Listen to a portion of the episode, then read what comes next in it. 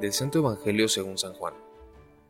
El último día de la fiesta, que era el más solemne, exclamó Jesús en voz alta, El que tenga sed, que venga a mí, y beba aquel que cree en mí.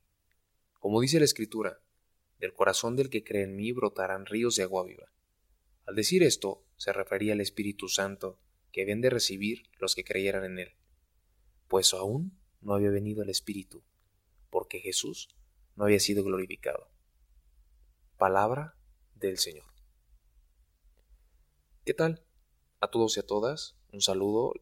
Soy Jonathan Arias, diácono, y me alegra compartir con ustedes una vez más. Y qué mejor hoy, el día de esta gran solemnidad de Pentecostés. Escuchamos que ir al Señor es para los que tenemos sed, los que tenemos hambre, y Él es alimento, es certeza, y esto nos hace reconocerlo en nuestras vidas, porque la Pascua es eso, es una búsqueda, es una búsqueda del Señor que sacia nuestras vidas y en quien encontramos un abrazo siempre dispuesto para cada uno de nosotros.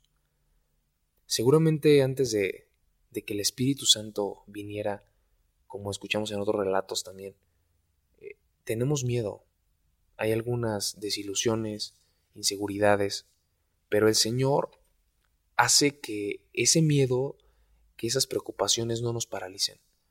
Habrá que identificar si en nuestra vida hay algo o alguien que nos paralice, que nos impida avanzar, que nos impida ir en búsqueda de este alimento, que nos impida reconocer el agua viva que está cerca de nosotros muchas veces. De verdad, necesitamos dejarnos guiar por este Espíritu de Dios. Cada día necesitamos abrir puertas, salir al encuentro de los demás. Necesitamos ser sembradores con un mensaje de esperanza, de justicia, de comunión. Ser una iglesia de Pentecostés.